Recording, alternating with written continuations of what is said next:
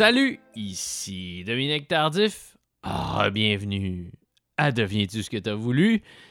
Je tenais à débuter cet épisode en vous disant merci, merci de répondre aussi nombreux aux petits appels que je fais souvent à la fin des entretiens. Là.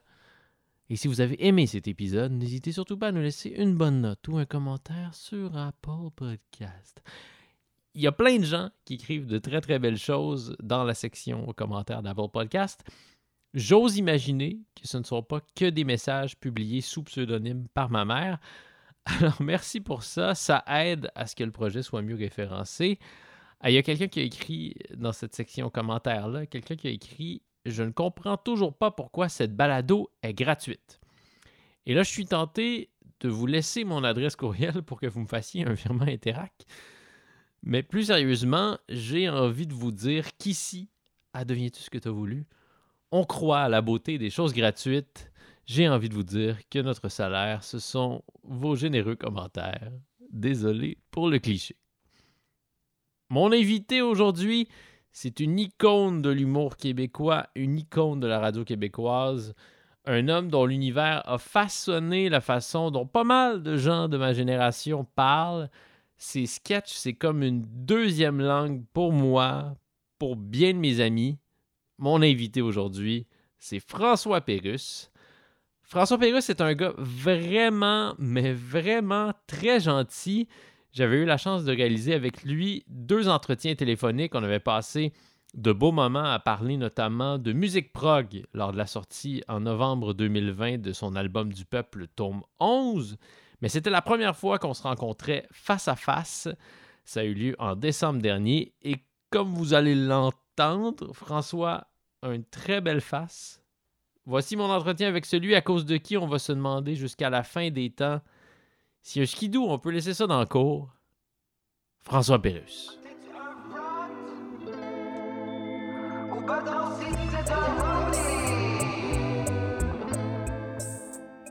Ça ressemble à quoi un, un test de son à la François Pérus? Ah boy, moi écoute, à un moment donné, ben, j'étais en Pro Tools, probablement comme ici.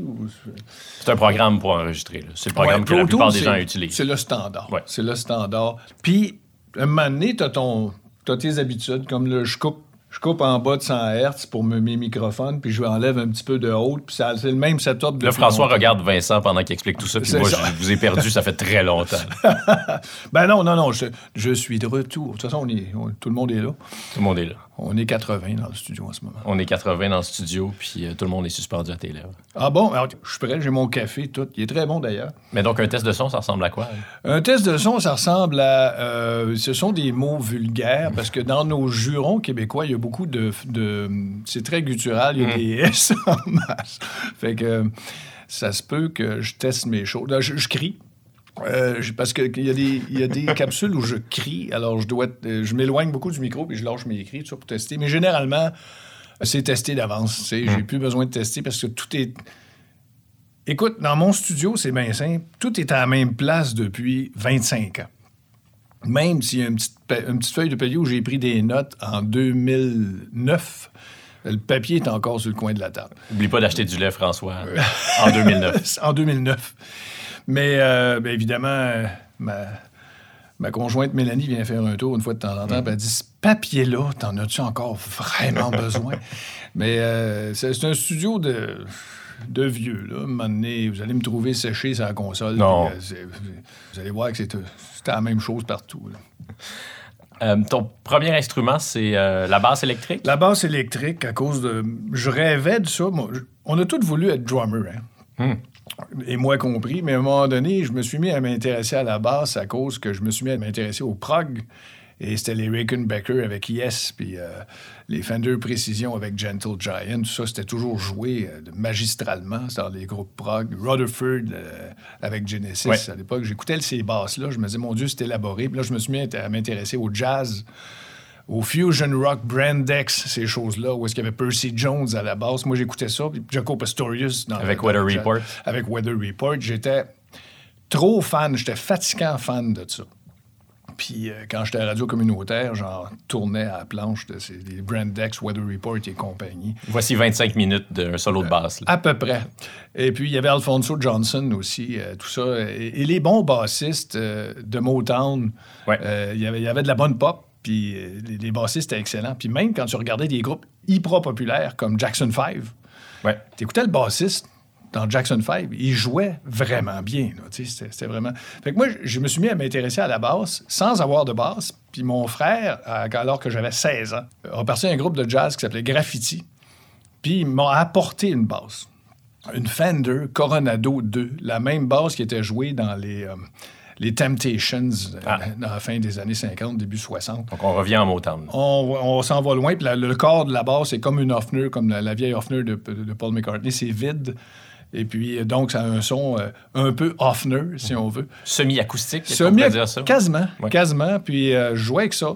Ça manquait un peu de ce qu'on dit en anglais du sustain. Ça Mm. mais euh, là, je, me, je me suis- me prenais pour un gros bassiste jazz. Je faisais bien des notes, trop de notes. Uh-huh. Tu sais, J'étais très mélodique plutôt que... Ben, j'étais rythmique aussi. Mais... Puis finalement, je commençais à me débrouiller pas mal sur cet instrument-là pendant pas mal d'années. Mais en commençant à faire de l'humour, j'ai commencé à en jouer moins.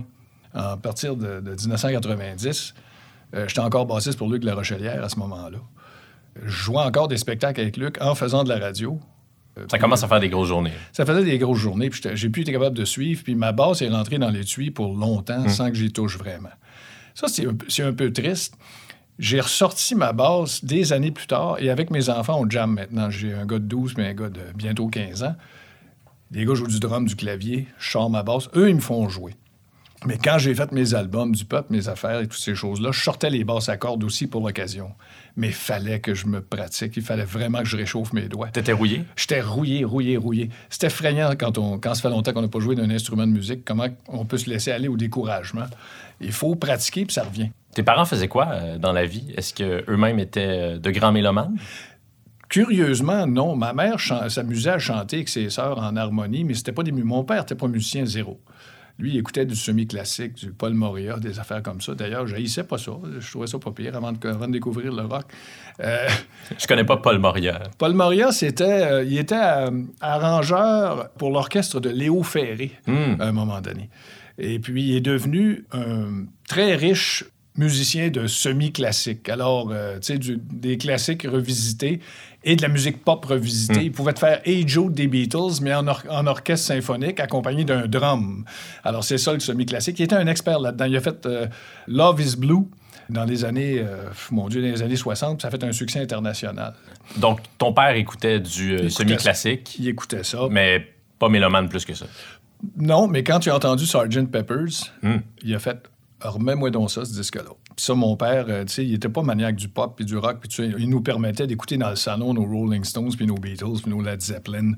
Mais il était pas fou de ça. Mais quand Sgt. Peppers est sorti, puis qu'on a mis ça sur le pick-up, papa... Non pas un camion, mais un- une table tournante. Ah non, je me souviens, il est rentré dans le salon, il disait remets donc ça.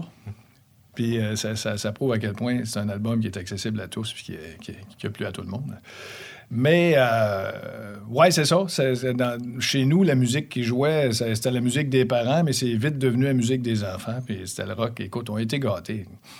Les années 70, tu Black Sabbath, Deep Purple, euh, ces choses-là sont sorties. Puis c'était pas mal fait. Hein? C'était quand même des bons musiciens. Puis le premier album de Black Sabbath a été C'était pas mal fait, effectivement. C'était pas mal fait. Le premier album de Black Sabbath, euh, j'ai lu la biographie de Ozzy Osbourne. Euh, je la Lui, recommande à tout le monde. Il lui est arrivé deux, trois affaires Ozzy Osbourne. Deux, trois affaires, puis il est très franc dans son autobiographie. I'm Ozzy, que je recommande à tout le monde dans la langue d'origine, s'il vous plaît. Ah, qui est drôle.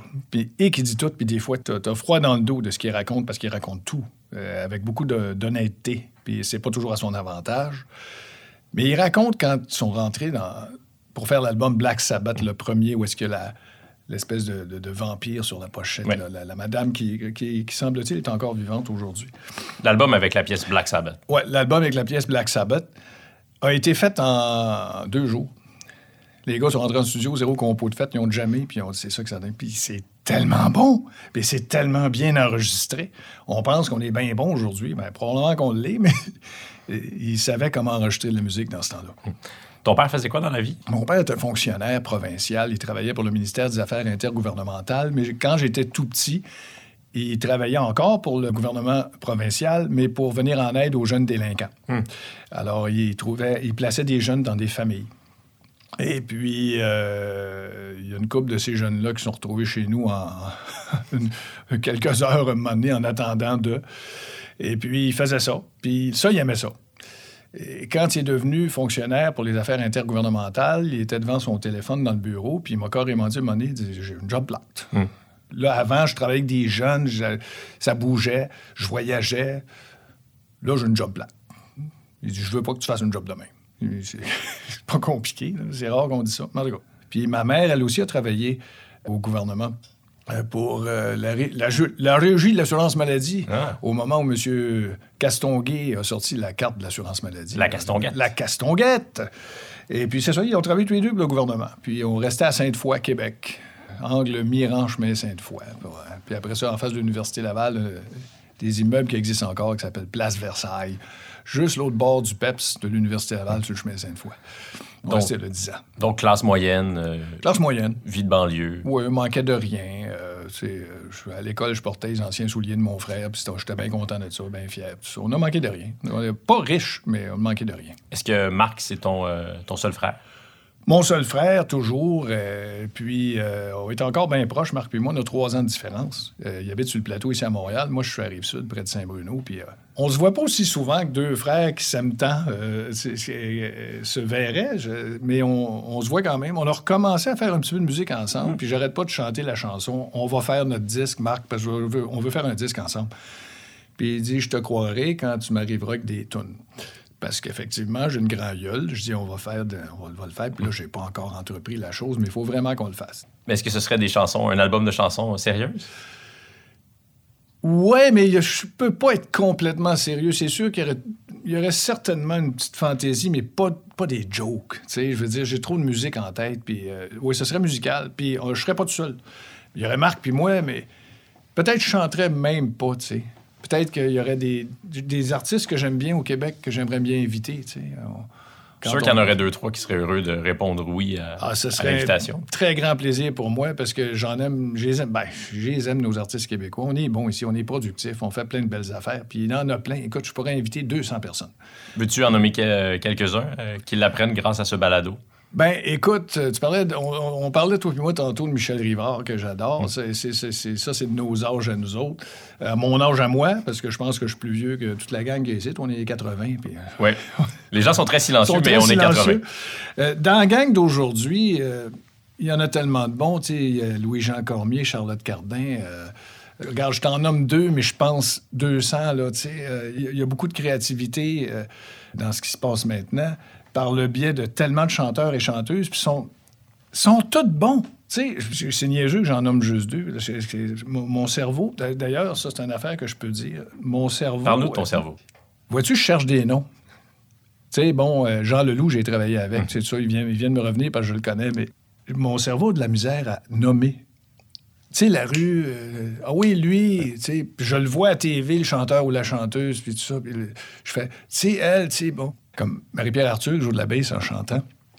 Je suis pas capable de jouer de la basse en chantant. Puis je suis un bon bassiste, je pense. Je suis pas gêné de le dire.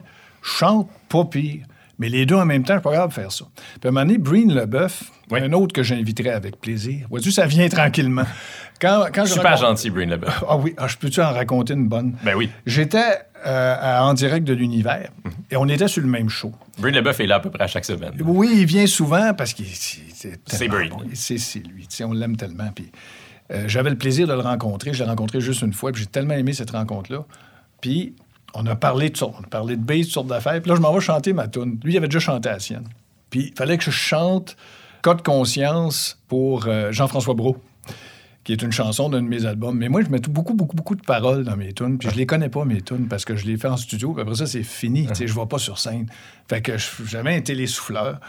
Puis je me suis trompé sur un mot. Puis j'étais vraiment fâché de ça. Mais en tout cas, ça, ça s'est bien passé pareil. là, tu mais moi, de m'être trompé dans un mot... je T'es perfectionniste comme ça. ben, je trouvais ça plate de m'être trompé dans un mot. J'étais orgueilleux, puis tout. J'arrive en coulisses, Breen est là. J'ai dit, Chris, je me suis trompé dans les mots. Il dit, oui, mais tu mets plein de mots dans tes tunes. J'en mets quatre, moi, Chris, me trompe pas. Mais j'ai vraiment trouvé ça. A bien trop de mots dans tes tunes. J'ai trouvé ça adorable. Il m'a il m'a remis sur le piton, tu sais, juste en, en me disant ça. Quel être fantastique. On le célèbre pas assez. C'est un cliché ce que je veux dire, mais il est toujours demeuré dans l'ombre de Jerry. Mais c'est un chanteur exceptionnel. Exceptionnel, puis un bassiste. Oui. Mesdames et messieurs, il n'y a rien envie à personne là, comme pas pantoute. Là. Puis, puis en plus, l'agencement des deux. Puis il m'a donné un truc. Il dit là, il dit, euh, tout le monde qui joue de la basse en chantant, ils ont l'air bien fins, mais c'est parce qu'ils se préparent un canevas de quand je joue ce note-là, c'est telle syllabe pour, pour chanter. Il dit, t'as pas le choix parce que c'est rythmique. C'est plus facile de jouer du drum et chanter que de jouer de la basse puis chanter. Jouer de la guitare puis chanter, jouer du piano puis chanter, ça, je pense que c'est à la portée de tous les musiciens. Mais la basse, il faut que tu te fasses un canevas, telle syllabe va avec tel changement de note. Sinon, c'est difficile. Moi, je suis pas capable, pantoute. J'essaierai même pas. Il y a des gens... Des fois, je vois à, à Belle et Bomme, Normand, il dit toujours « amène ta basse ». Puis J'ai dit « oui, mais je chante pas en joint ». Il dit « non, non, tu chanteras pas en joint. Il dit « on va te faire jouer du zeb ». Ça chante pas, ça, du zeb. Puis c'est facile à jouer du Ça Uzeb. se joue bien. Ben, j'ai choisi une tune que j'étais capable. Qu'est-ce que tu as joué de, de Uzeb? j'ai joué à Dream... euh, euh, Là, je te demande de faire ce que, ce que tu as de la difficulté à faire. La-. L'album des années 80, l'album- c'est- c'est- ça a sorti en 85-86. On va le trouver. Euh, Noisy Nights. Noisy Night. Et puis, je, te le dis avant de l'avoir trouvé sur mon iPhone, mais il est pas loin. Alors, tout le monde, euh, non seulement on est 80 dans le studio, mais euh, Personne connaît son Uzeb, visiblement. Personne ne connaît son Uzeb, sauf que je les ai tous, les albums, et sans connaître le nom. C'est comme U quoi, t'as dit? tu sais, je suis tellement pas bon là-dedans. Puis je Ben- me cogne partout. Je peux-tu dire ça? Tu peux, dire, tu peux tout dire ici. Là, j'ai une épaule très endolorie parce qu'en me relevant, je me suis cogné sur un établi. Je me cogne partout, esti. Je me fais mal. Je me fais vraiment mal. Puis je boite pendant une semaine parce que je me suis cogné un genou ou quelque chose. Puis mes enfants et ma blonde me regardent. Tu vas bien trop vite quand tu fais tes affaires. Comme ça, tu te cognes tout le temps de même. Ça a comme pas de bon sens. Puis à un moment donné, tu à mon studio, mettons, dans une journée, s'il y avait une caméra qui me filmait puis qu'on voyait ça en accéléré, tu me verrais cogner 12 fois dans la journée. Pourtant, je vois bien. Je, je sais pas. Le gars, il part à broyer. J'aime ça parce que j'ai même pas besoin de poser de questions. Non, c'est vrai, je suis une grande gueule. hein. Mais non, mais j'ai- j'ai- j'ai- j'aimerais bien avoir des questions. J'aime ça répondre aux questions. Ça sonnait comment, euh, Graffiti, le groupe que tu formais avec euh, ton frère? C'était pas pire pantoute. Quand on jouait, on, on avait nos compositions. Et on- ce qu'on interprétait, ça, ça allait dans le style du Pat Metheny, justement Weather Report, Wayne Shorter, des classiques de jazz, on en jouait. On jouait nos J'avais une compo qui s'appelait La Galerie d'à côté, que j'avais déjà joué avec Grégory Charles à TVA à un moment donné. J'étais bien fier de, cette compo-là. Ça a été. Mon frère m'a fait un beau cadeau de m'amener là-dedans. Sinon, je sais pas comment je serais rentré dans ce milieu-là. Euh, le groupe de jazz graffiti n'a pas beaucoup dépassé la région de Québec. On était là à Montréal juste une couple de fois, mais c'est surtout la région de Québec. Des festivals, des bars. On a commencé dans un café qui s'appelait. Euh, bon, faut que je trouve un nom. Faut que je trouve un nom. C'est toi qui te peintures dans le coin, le François. Ouais, je me peinture toujours dans le coin quand c'est le temps de nommer des choses. En tout cas, au moins, je connais les noms des membres de ma famille et les voici. Voyons encore. Tu m'as dit le nom de tes fils tantôt. Oui, oui, bien je sûr. peux en attester. Frédéric Jacot, Mélanie, ma conjointe, à qui je dis bonjour? On a bien du fun dans la maison. On est complètement con. On, on a du fun. C'est- c'est- Est-ce que c'est à cette même époque-là, à l'époque de Graffiti, que tu fais la rencontre de Jean Leclerc, qui va devenir plus tard euh, Jean Leloup? Ça a été beaucoup plus tard, ça. Ça faisait longtemps que je n'étais plus dans le graffiti. Maintenant, j'étais, euh, je travaillais dans un magasin de musique qui, euh, qui a arrêté d'opérer aujourd'hui. Ça s'appelait Contact Musique sur la rue Saint-Jean, Québec. Et je n'étais pas bien bon là-dedans. Je n'étais pas fait pour travailler dans le public ben ben. J'étais un peu renfermé, puis tout ça. Mais là où j'étais bon, c'était peut-être administrer un peu les affaires, faire les commandes, tout ça. Répondre aux clients, j'étais pas pire, mais pas tout le temps. Mais euh, chez Contact Musique, Jean était venu une couple de fois pour acheter des méthodes de guitare très avancées, les méthodes Berkeley. Il était rendu au livre 3, lui. Fait que là, je dis, t'achètes Berkeley 3, tu dois être tiré en crème. Lui, il était bien un. Non, non, non, je m'essaye, je m'essaye. Il dit encore à ce jour que c'est pas un très bon guitariste, alors que c'est tout à fait Il est faux. excellent guitariste. Puis en plus, créatif. je- est- il est le seul à avoir le style qu'il a.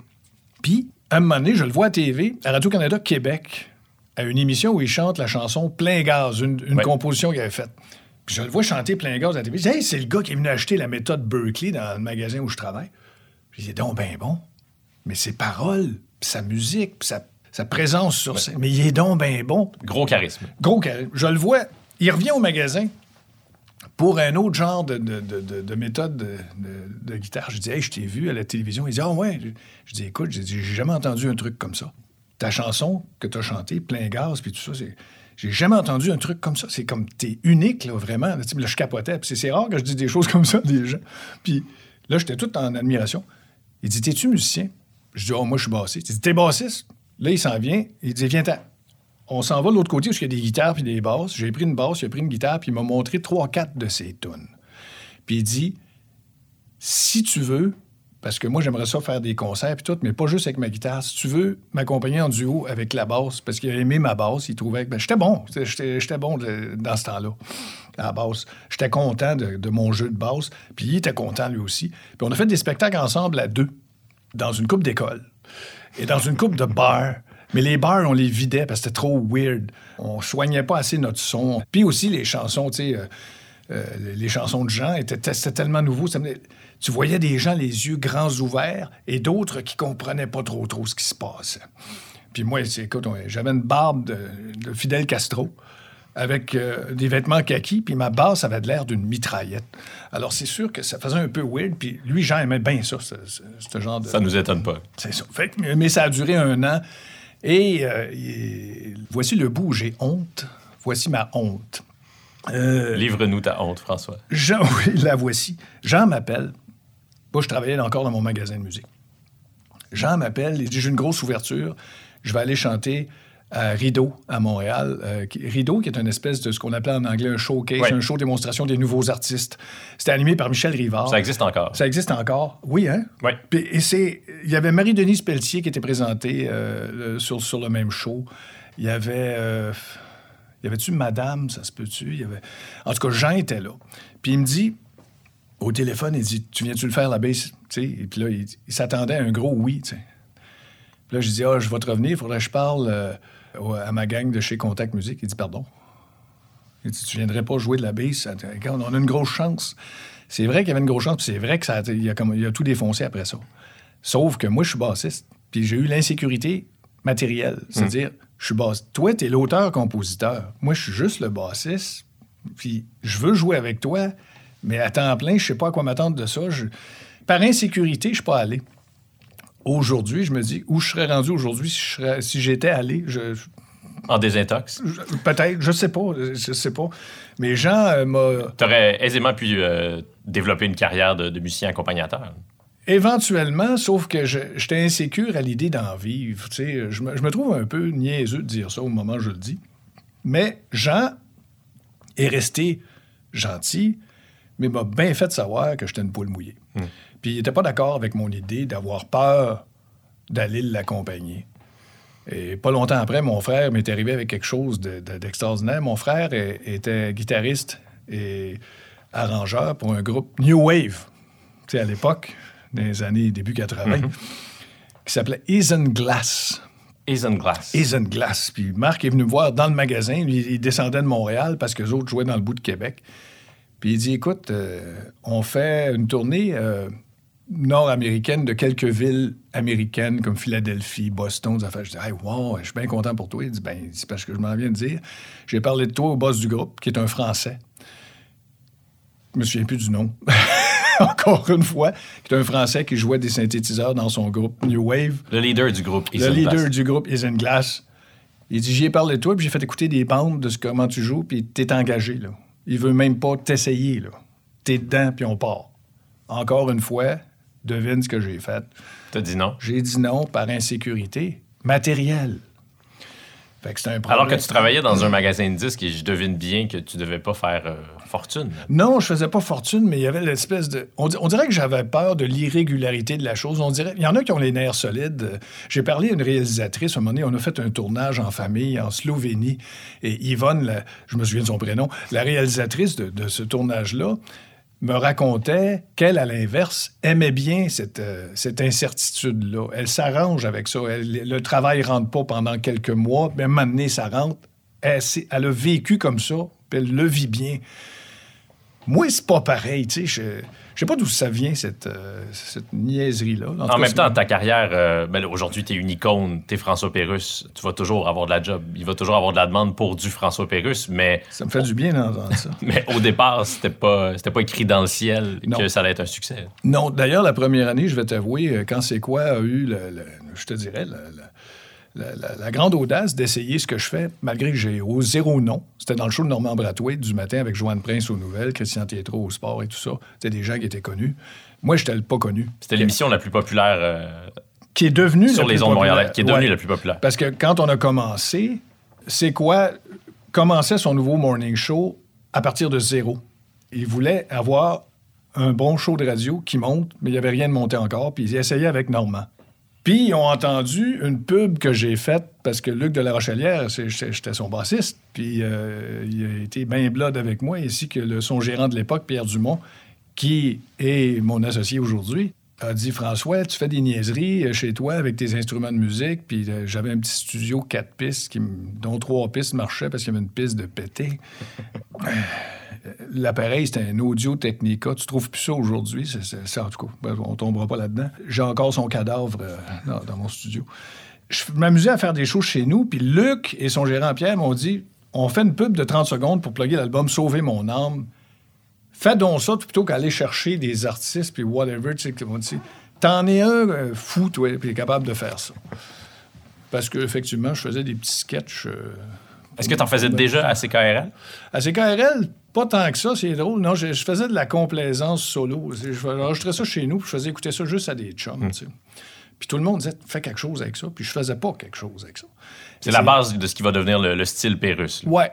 Ouais, à quelque part, je- déjà, je, je faisais, puis je n'étais pas le premier à faire ça. Box Bunny était fait sur ce principe-là, à accélérer puis décélérer les voix, puis faire tout ça. Je faisais ça avec mes bandes magnétiques. Dans ce temps-là, c'était des bandes magnétiques.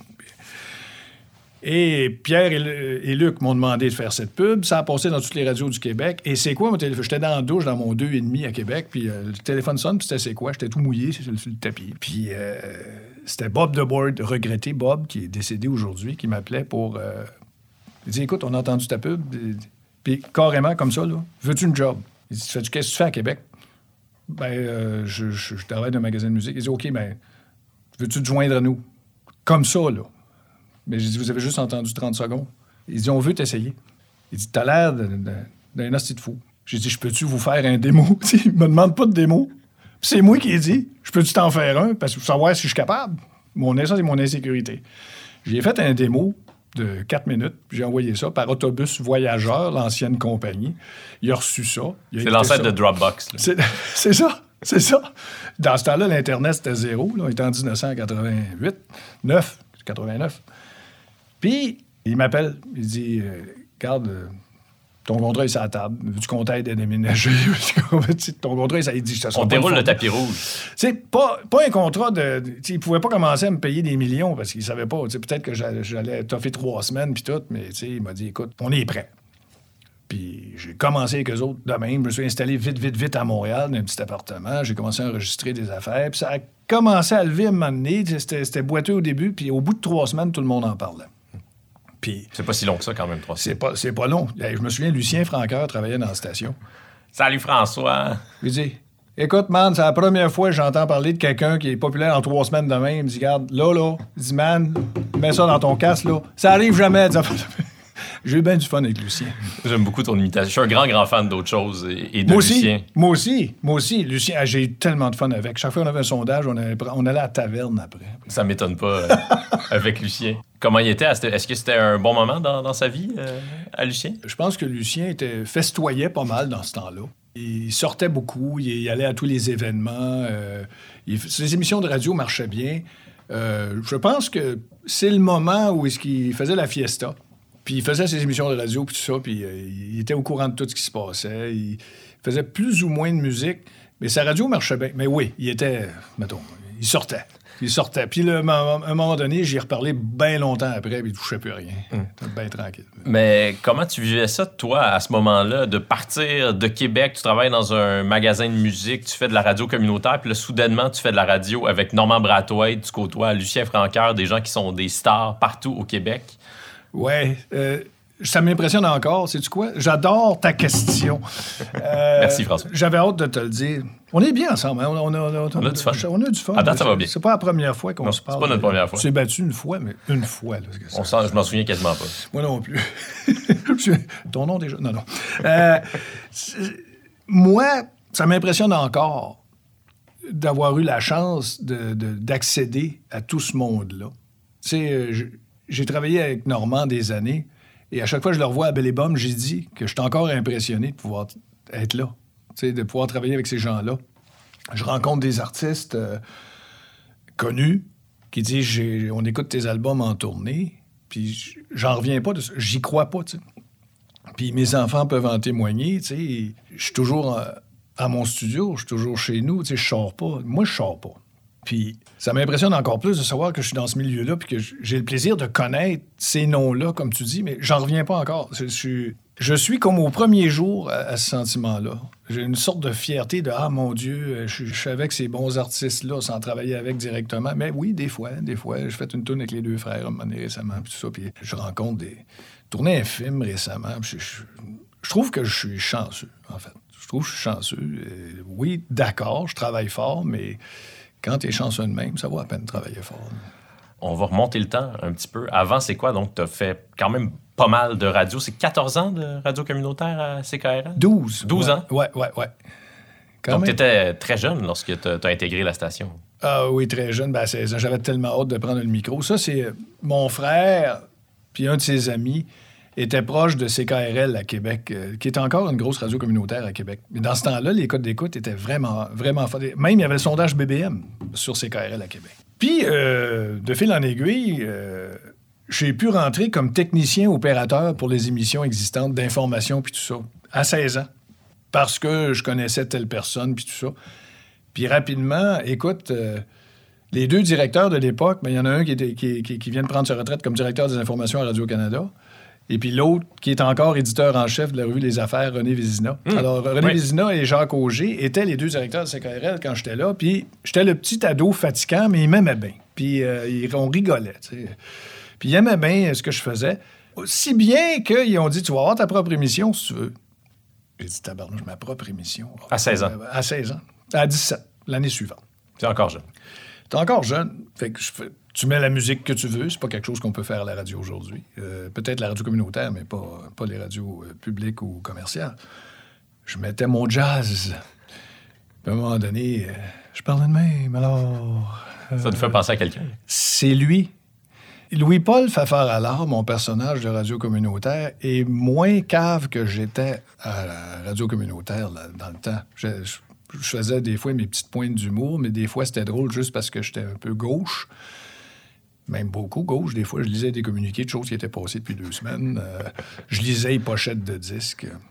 J'avais fait application de station commerciale, demandé FM 93. C'est Claude Thibodeau qui dirigeait ça à l'époque. Il dit Écoute, il dit euh, Ouais, tu fais pas mal de lecture de pochettes. C'était ça. Puis je faisais, je faisais un peu d'humour aussi. Puis là, j'ai commencé à déconner un peu. Puis c'est là que c'est là que les gens ont vu que je n'étais pas juste un lecteur de pochettes, mais je mettais de la bonne musique, par exemple. Tu as commencé dans la case horaire du vendredi à minuit, c'est ça? C'est ça, c'est donc bien bon. Ben, c'est vrai, c'est ça. Ça s'appelait La fenêtre ouverte, le vendredi à minuit, de minuit à 3, Puis tu as été promu euh, dans la case horaire du samedi. du samedi samedi soir. 18 à 20. Ça, c'est une meilleure case horaire. Ah, Ça, c'est. eh, Écoute, j'avais. Je pense que j'ai atteint le 10 000 de code d'écoute. Pour une radio communautaire Wow. à Québec, là, euh, fallait le faire. Les gens écoutaient ça. Les gens écoutaient ça. Puis euh, je suis fier de la musique que je mettais. Pas nécessairement fier de mon animation au complet. Mais tu as dû devenir bon si on t'a confié une case horaire aussi euh, importante que celle-là. Je pense que la, la- la- la station était contente. Parce que je disais quelques niaiseries, tu sais, à un moment donné, puis euh, je faisais un peu d'humour sans, sans prétendre être humoriste. Là. Je disais quelques niaiseries dans le micro, puis ça, ça passait bien. Euh, mais je fais- mettais surtout de la musique. Je parlais aux demi-heures. J'avais un jour de deux heures. Je faisais une intervention par demi-heure. Le reste, c'était tous des mix de musique. Alors, mes Brandex, puis mes Wayne Shorter, puis, euh, puis du pop. Je mettais du pop. Dans ce temps-là, il y avait le techno-pop aussi. Euh, la musique synthétiseur. J'ai tellement aimé ça. Donc, ça. Talk Talk, Talk Talk, New Music, même le- les plus commerciaux, Naked Eyes, tout ça, je mettais tout ça.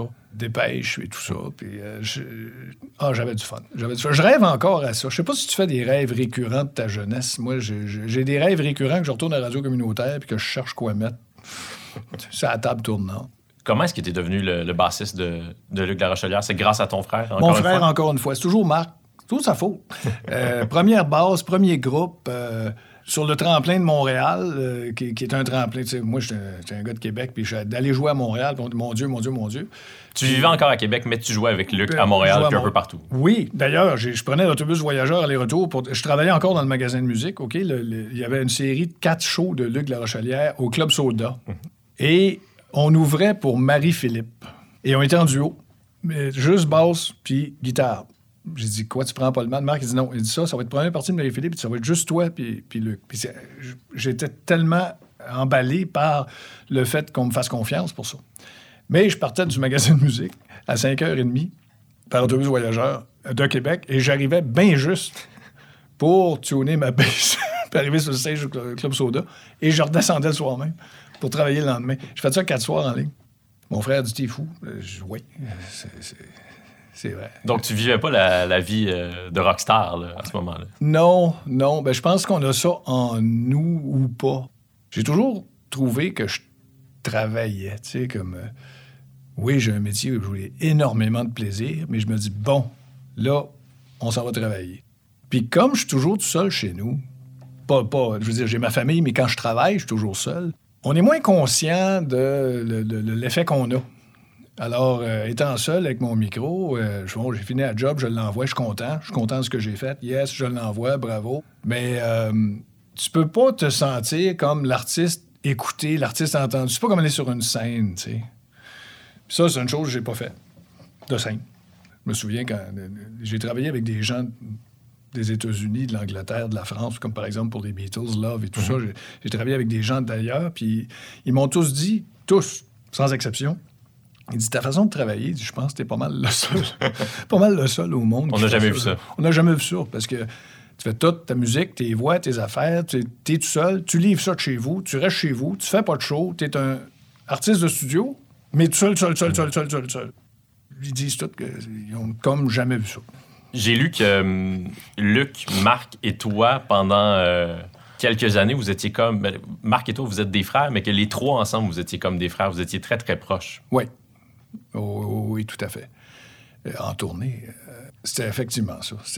On se connaissait, là, euh, tellement. Puis, euh, mettons qu'en tournée, j'étais le gars qui était niaiseux dans le char un peu. J'en disais des conneries, j'inventais des chansons là, que je peux pas chanter dans le micro ici parce que c'était... Mon Dieu, la grivoiserie dépassait tout entendement. Oui, on était vraiment, vraiment, vraiment. D'ailleurs, c'est un peu comme Luc, on se voit pas beaucoup. Euh, depuis que je fais ce métier-là, on s'est pas vu beaucoup. Euh, depuis que, de- que je joue pas avec lui. Mais il faut dire une chose. euh, je vois pas grand monde. C'est un peu honteux, mais c'est la vérité. Euh, à chaque fois qu'on me dit Hey, on fait un souper, viens-tu? J'ai l'impression de me faire dire Tu irais-tu sur la planète Mars? On a préparé un vol pour huit ans, alors que c'est une sortie d'un soir. Ça, ça vient un peu de mon père. J'ai l'impression que mon père était un petit peu agoraphobe. Moi, je, je crains les gros événements. Comme quand j'ai. Quand j'ai été en, en nomination dans les galas, j'étais le plus heureux du monde. Surtout si je revenais avec une statuette.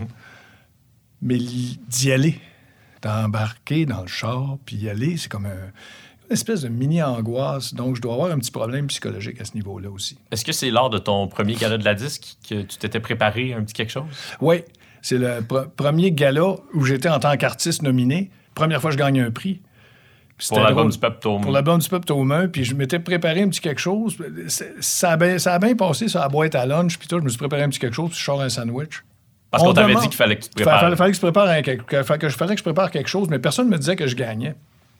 Mais je voyais dans certains visages, tu sais, j'ai rencontré Guillaume Lepage ce soir-là, puis Normand Brathwaite avec qui j'avais fait un numéro, qui s'appelait Le Noir. Oui, je sais, je voulais t'en parler tout ça. Ouais, Louis-José ouais. a ressorti ce numéro-là il y a quelques années au Gala Ouais. de la Disque parce que c'était une des années, là, on a, ce mot-là est revenu dans l'actualité, puis on a compris que c'était peut-être une bonne idée de pas trop le prononcer. Mais donc, c'était une- parce que ça indispose des gens pour des raisons tout Oui. à fait compréhensibles. Tout à fait. tout à Euh, mais c'était une parodie euh, de la chanson L'Aigle Noir, qui était une reprise de, de Barbara chantée par Marie-Carmen, qui est un grand succès en 92. Ouais, J'allais à l'école avec Marie, euh, secondaire. ouais. Et là, tu chantes, toi, euh, le mot en N noir. Le mot en N noir, ouais, c'est vrai, je l'ai dit dans le micro. Couperas ça, Vincent. Tu couperas ça. Euh, c'est que En fait, c'était une idée de Normand. Je sais pas pour y mettre ça sur le dos, mais j'aurais pas osé. Mais c'est une idée de Normand, puis il disait vu que tu es le parodiste de l'heure, parce qu'à cette époque-là, aujourd'hui, je compose tout. Mais dans ce temps-là, je faisais des parodies. Ouais. Il dit vu que tu es le parodiste de l'heure, viens donc chanter ça, puis ça va être toi, puis tout. Puis en plus, tu étais en nomination, euh, une fois, tant qu'à être là. C'était Denise Filiatro, qui était met- metteuse en scène Oui. du spectacle. Et puis, euh, mon Dieu, euh, ça a bien été euh, à cette époque-là, ça a bien passé. Le lendemain, dans le journal, euh, Ma- Normand s'attendait à ce qu'on se fasse attendre avec une brique et un fanal, mais lui, il n'y a pas de problème avec ça, lui. Puis il me connaissait, il savait que j'étais un petit peu poil mouillé là-dessus. Il disait là, les journaux, demain, il y en a qui vont chialer. Fais-toi-en pas avec ça, OK? Il va en avoir pas mal qui vont aimer ça aussi. Tu sais, il me préparait. Mais finalement, le lendemain des journaux, ça n'a pas chialé tant que ça. Arrive pas avec un numéro de même aujourd'hui, on s'entend. Puis on comprend pourquoi. Mais dans ce temps-là, ça a comme passé, dans le fond. Que Louis-José le ressorte, j'ai fait le saut. N'avais le- pas été averti. je- non, j'ai pas été averti. Puis c'est correct, parce que c'est vrai, c'est la vérité. Ça s'est fait, fait qu'il n'y a pas de menterie. Mais qu'il le ressorte, j'ai j'ai fait le saut. Tu sais, je me disais... Le visage des gens dans la salle lors de ce gala-là qui a eu lieu il y a quelques années, les gens étaient complètement. euh, terrorisé. Oui, atterrés. euh, J'ai rencontré les sœurs Boulay après. Oui. Les sœurs Boulay, tu les Stéphanie voyais Boulay a une expression dans son visage qui est euh, très amusante, en fait. Oui, elle écoute, elle était en train de dire que c'est ça, cette affaire-là. Ouais. Je l'ai rencontrée pas longtemps après. Puis elle m'a sacré une volée. Non, non. On en a parlé un peu. Qu'est-ce qu'elle t'a dit? Ah, j'ai fait le saut. Mais tu sais, euh, pas plus loin que ça. Elle n'a pas brûlé ses albums de François Pérusse. Non, non, non, ben, ils avaient pas, je les ai envoyés. Tu pourras les brûler. c'est ça. Mets ça dans le foyer direct. Puis, euh, ouais, il y avait ça. Puis là, j'ai gagné euh, pour la première fois, puis j'ai trouvé ça. euh, Écoute, cet album-là, le, tome 1, qui était en nomination ce soir-là, personne ne savait à quoi s'attendre, mais ça sentait bon parce que le- le- le- les vibes étaient bonnes en radio, puis tout ça. Puis on se disait, bon, ben écoute, c'est- j'espère qu'ils ne seront pas déçus de l'album. C'était surtout ça que je me disais. Mais pour revenir à, à ta collaboration avec Luc de la Rochelière, euh, donc c'est toi qui joues de la basse sur ces deux premiers albums, Amer America et Sauver Euh, mon âme? La Amer America, j'ai pas joué. J'ai joué le- le- des chansons, euh, pas mal de tunes sur Sauver mon âme. La, la majorité des tunes sur Sauver mon âme. Amer America, j'ai pas joué, mais j'ai joué les chansons d'America, Amer America sur la tournée de Sauver mon âme. C'était tout un groupe. Il y avait Jean Saint-Jacques, euh, anciennement de Uzel. Ouais. qui, qui- qui On revient toujours à Uzel. On revient toujours, on se souvient de leur nom, tout. Ouais. Puis, ah, c'était un groupe euh, fabuleux. Sylvain Clavette à la batterie, Paul Wow. Picard, Paul Picard de, de- de- Qui joue avec Céline Dion. qui joue avec Céline Percussionniste, oui. euh, percussionniste, euh, puis mon frère. C'était tout un groupe. J'étais pas fier à peu près. Là, ça, j'étais fier. Je pense que le, le sentiment de fierté d'avoir joué avec ces gens-là égale le, le sentiment de fierté que j'ai eu quand, quand ma carrière d'humoriste a, pris un essor. Je me sentais tellement heureux d'être capable de faire ça parce que je suis tellement pas bon dans tout. Exemple, les sports. Jouer au hockey, Uh-huh. bon, je tombe et puis tout ça. Faire du ski, je tombe pas, mais j'ai de l'air d'un 2 par 4. Bon, tout ça. Les jeux, je gagne jamais. Euh, euh, le golf, je vaux pas de la marde, mais je joue pareil. Puis même, j'encourage ma famille. On a acheté des bâtons pour tout le monde, puis je dois être le plus mauvais, c'est clair. Je suis pas bon dans tellement d'affaires. De finalement trouver que j'étais peut-être bon dans quelque chose, ça a été bon pour moi. Euh, je sais pas où je serais aujourd'hui. Si, D'ailleurs, quand je travaillais à ce magasin de musique-là, dans les années 80, avant euh, que ça commence, toute cette histoire-là, j'avais pas une grosse scolarité. J'avais, j'avais pas fini mon cégep, et mon cégep était en lettres. Alors, évidemment, on parle pas de quelqu'un qui, est- qui va travailler chez les multinationales demain matin. Tu vois, moi aussi, j'ai étudié en lettres, puis Ben, regarde. tu vois ce qui m'est arrivé. Ouais, hein, mais c'est ça. toi, toi, ça a bien été. Mais moi, je sais Ça pas. dépend des points de vue. ça donnerait le numéro de téléphone de ma mère. Ouais, tu sais, quand on écrit des quotidiens. ben, là, OK, c'est gentil. Merci. Moi, euh, je, je savais pas où je m'en allais, puis je me disais, si, si, si, si, si, si, si, si, si, tu couperas ça, Vincent. Si- Ça va être une grosse job de montage. ouais, c'est euh, ça, on va tout couper. Il va rester juste les respirations. Ça va être un 30 secondes. euh, ça va être super rapide, cette entrevue-là. C'est ça, exactement. T'entends juste des gorgées d'eau et des respirations. Si j'avais pas eu cette euh, opportunité artistique, je serais probablement retourné à l'école. Je pense que c'est ça que j'aurais fait. Pour poursuivre tes, tes études en lettres? Pour les. Non, pour commencer d'autres choses, mais je, je sais pas. En communication, peut-être, vu que j'aimais bien la radio, je me suis dit, je vais aller en radio, peut-être pour, euh, je sais pas, euh, tomber du côté de l'information, quelque chose, mais il faut que je fasse de quoi. Je me disais, je suis en train de tourner en rond. Mais étudiant en musique, ça t'intéressait pas? Je me sentais plus comme un musicien, comme la plupart des musiciens d'aujourd'hui, qui sont souvent autodidactes, mais aussi souvent sans lecture.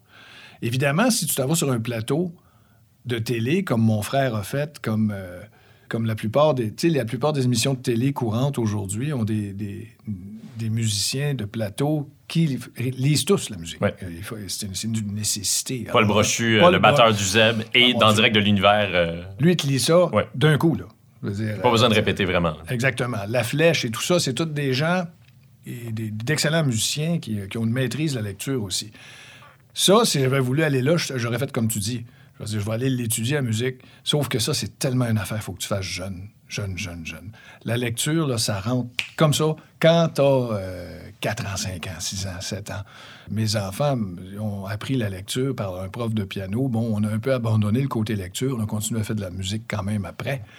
Mais ça, ça, moi, je dis à tout le monde, vous voulez la lecture pour, euh, pour vos enfants, vous voulez apprendre la musique à vos enfants, faites-le jeune, jeune, jeune, jeune, sans les marteler, parce qu'il y en a qui disent, bon, ton piano, ton piano, ton piano. Quand ça devient une discipline, souvent, l'enfant abandonne, Oui, se révolte. faut, se révolte. faut que ça soit le fun. Pas juste jouer le Chopin. Jouons aussi le Kendrick Lamar. tu sais, euh, faut, faut, est un que peu le Chopin de son époque. Ouais, euh, t'as raison. C'est ça que j'aime de ces, ces hoppers-là, ces, ces, ces rappers-là, tout ça, c'est qu'ils mettent une belle musique dans leur affaire. Des références classiques, Ouais. des samples de choses qu'on aimait. Des références Euh, au jazz dans le cas de des Kendrick Lamar. Absolument. Puis des références aux vieilles pop, comme, euh, tu sais, il y a un qui qui a samplé In the Court of the Crimson King. euh, c'est mon fils qui m'a fait entendre ça. Euh, c'est euh, Kanye West. C'est c'est Kanye West. Il est De très King bon. Crimson. C'est de King Crimson. Puis Kanye West, euh, justement, il utilise ces samples-là. C'est bien choisi. Kendrick, c'est- bien choisi. Puis moi, j'encourage ça. Écoute, premièrement, c'est un hommage. C'est pas une copie, c'est pas du vol. C'est un hommage à la tune. D'ailleurs, c'est avoué. Ouais. C'est vrai, c'est vraiment avoué. Je veux dire, regarde, j'ai pris un sample de ce tune-là parce que je l'aime, ce tune-là. Puis ça démolit pas la tune, rien. Tout cas, je, je trouve tellement qu'on- qu'il se fait de belles choses aujourd'hui. Fait que Si on apprend la musique, c'est sûr qu'il faut y avoir une, faut y avoir une petite motivation pour qu'on puisse aller de ce côté-là, du côté des enfants. là. Parlant de, de King Crimson, est-ce que c'est vrai que tu as interviewé euh, Robert Fripp et Steve Hackett de Genesis à CKRL? Deuxième honte de la journée, oui, oui, oui, oui, à CKRL, fouille-moi. Il m'appelait pour les entrevues avec les grosses vedettes anglaises pour les radios communautaires, parce qu'on s'entend que Steve Hackett puis Robert Fripp n'étaient pas dans des groupes qui jouaient dans la grosse radio commerciale. Alors, quand il, quand il venait jouer à Québec, Terreau fertile pour le prog. c'est terreau fertile pour le prog. Alors, c'était le Café Campus Québec dans le temps. Ou euh, le- le- le- le- le- le- ça s'appelait... Palais Montcalm. Palais Montcalm, merci. Une chance, t'es là. J'essaie de faire ma job euh, du mieux que je peux. Je vais prendre une gorgée de. Comment on appelle ça? De, de l'eau! De l'eau!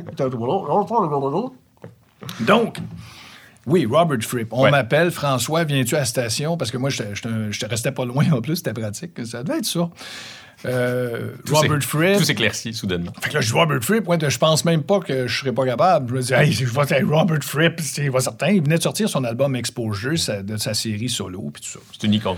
une icône. Il est encore là. Puis quel artiste. En tout cas, on y reviendra. Puis il est là. Il mesure euh, 5 pieds 1. Il est tout maigre. J'ai- plus de barbe, rien. Puis je le vois dans la station. Puis poignée de main. Puis oh mon Dieu, je, je savais pas où me mettre. Là, je m'étais préparé un petit questionnaire manuscrit, mal écrit. On arrive dans la station.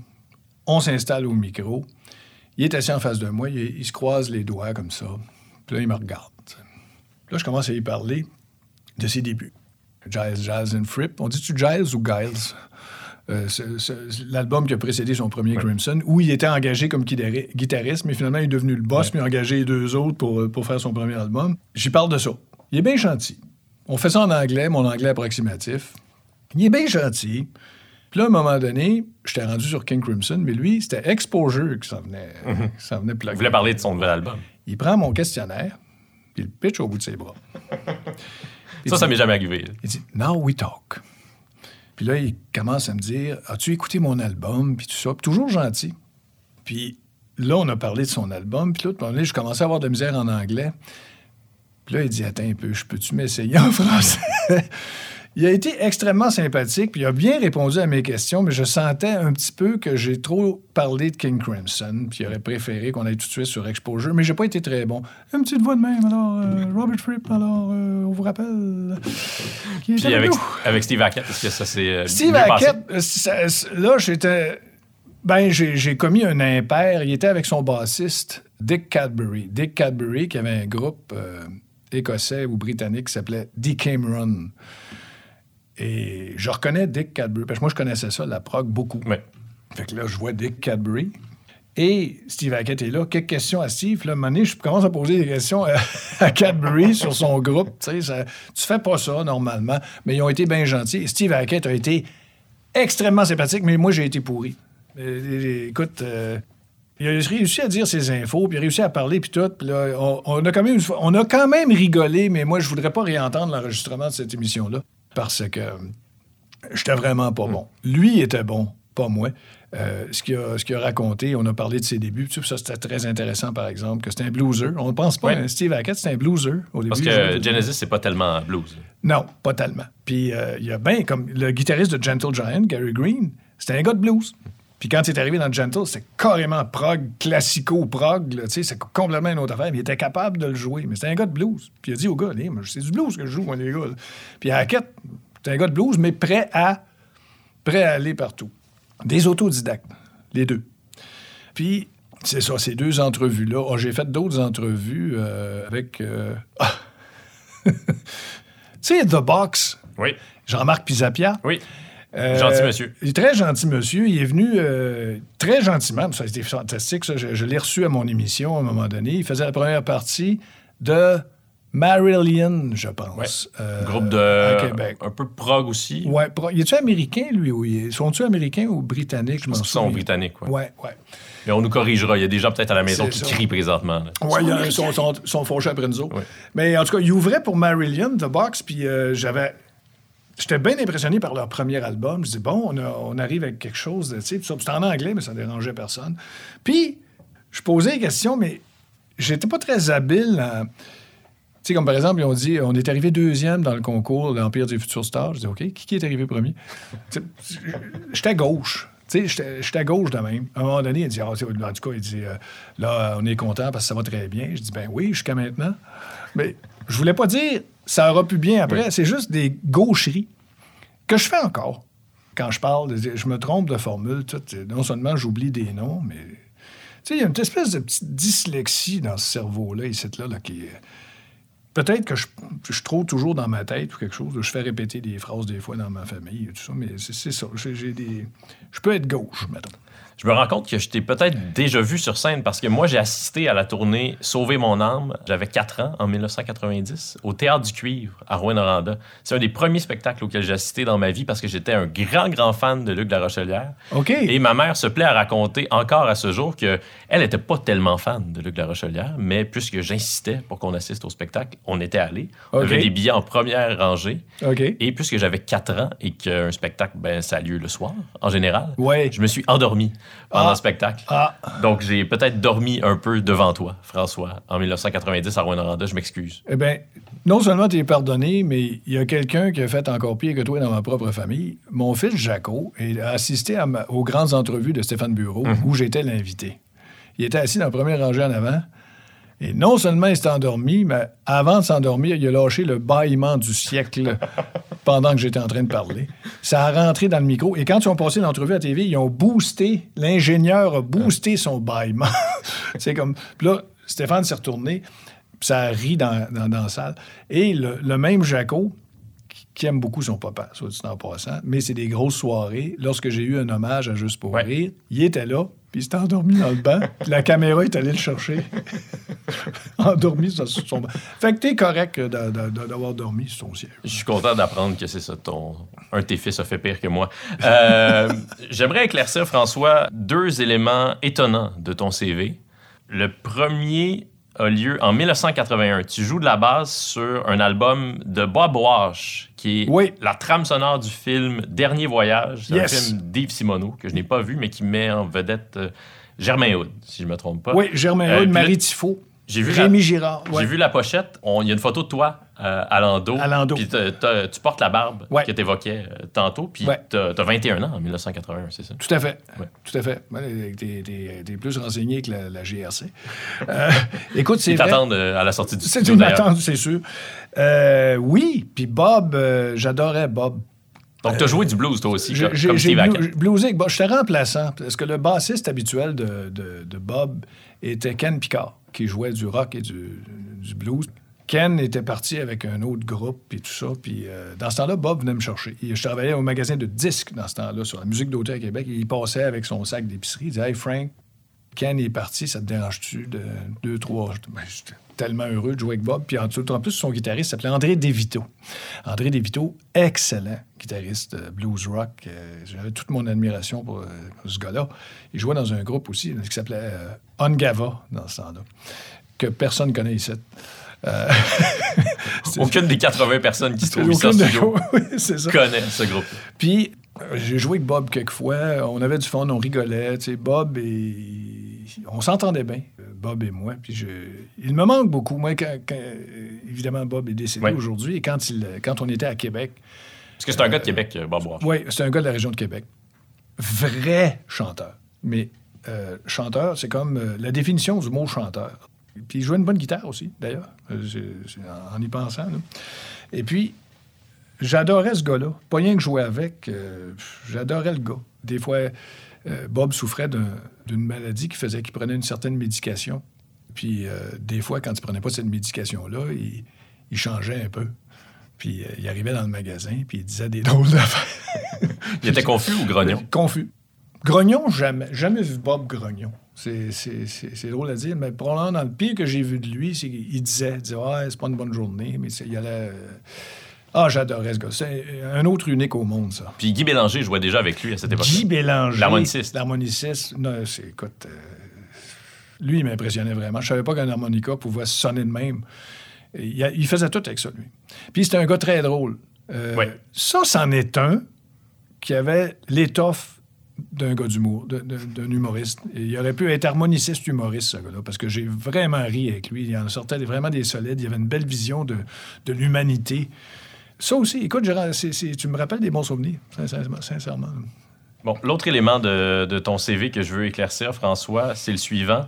En 93, tu collabores à l'album Une fête pour les enfants de Carmen Campagne. Oui. Peux-tu nous expliquer ça? On été- t'entend sur les pièces Un pied Maguiton et Henri Lorignal. Effectivement. Là, à ce moment-là, ma carrière d'humoriste était commencée. Mais aussi, j'étais le conjoint de sa sœur Annette. Annette Campagne chantait dans Art Rouge. Ouais. Art Rouge n'est plus en action. Euh, ils ont fait deux, trois albums. C'est quand même un groupe assez important qui avait beaucoup de C'est succès. un, c'est un groupe qui a beaucoup joué à la radio ici. Ça a duré une couple d'années, dans les années 80, début 90. Et j'ai été avec... euh, j'ai été le conjoint d'Annette pendant six ans. Et on habitait Montréal ensemble. Et donc, sa sœur, puis là, j'avais, j'avais, j'avais mes entrées euh, dans les radios. Tu sais, j'étais humoriste. Euh, c'est- c'était parti, mon affaire. J'avais déjà une couple d'albums de sortie.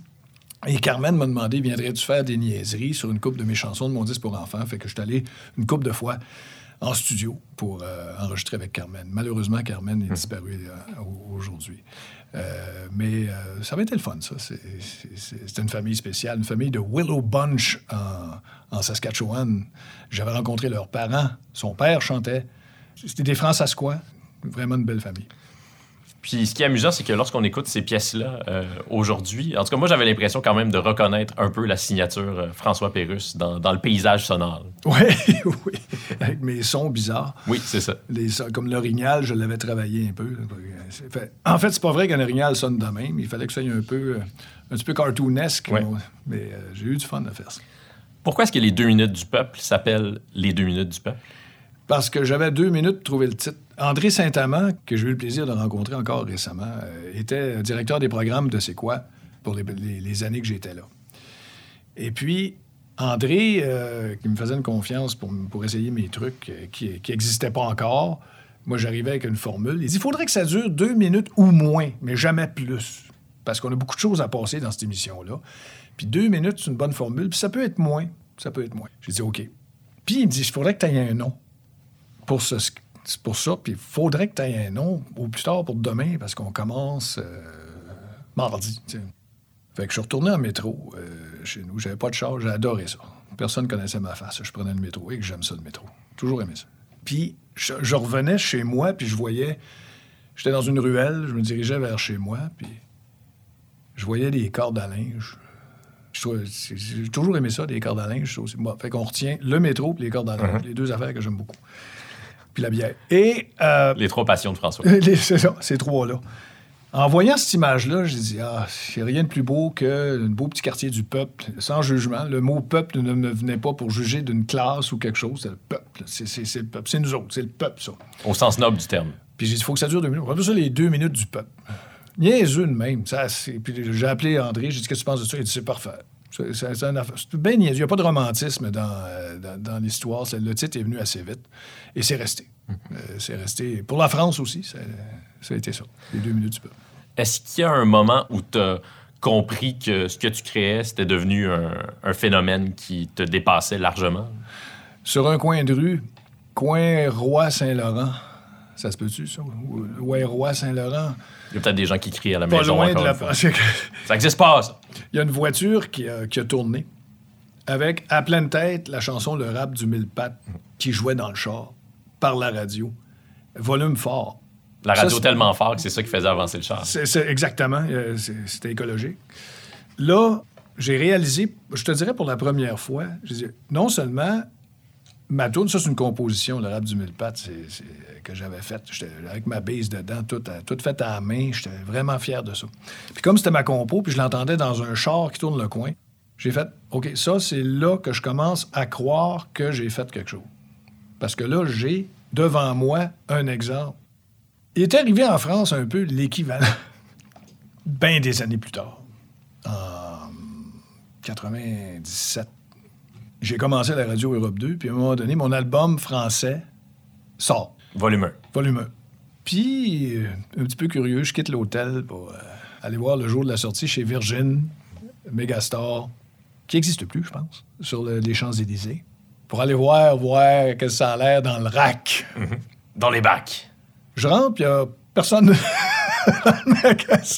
Il y a une personne, il y a un client, parce que c'était de bonne heure, le magasin ouvrait, puis c'était un jour de semaine. Un monsieur, veston, cravate, lunettes fumées, un peu le, le- le- l'urbain, l'ur- l'urbain dans, dans une trentaine d'années, Un peu dandy. attaché, un peu, ouais, un peu dans du bien habillé, travail, là, tu sais, attaché case, puis tout. Il est devant le rack que je vois de mes albums. Il en prend un sans regarder, sans va à la caisse. J'ai j'étais chanceux d'assister à ça, parce qu'il y avait un client, puis il aurait pu acheter d'autres choses, mettons. Oui.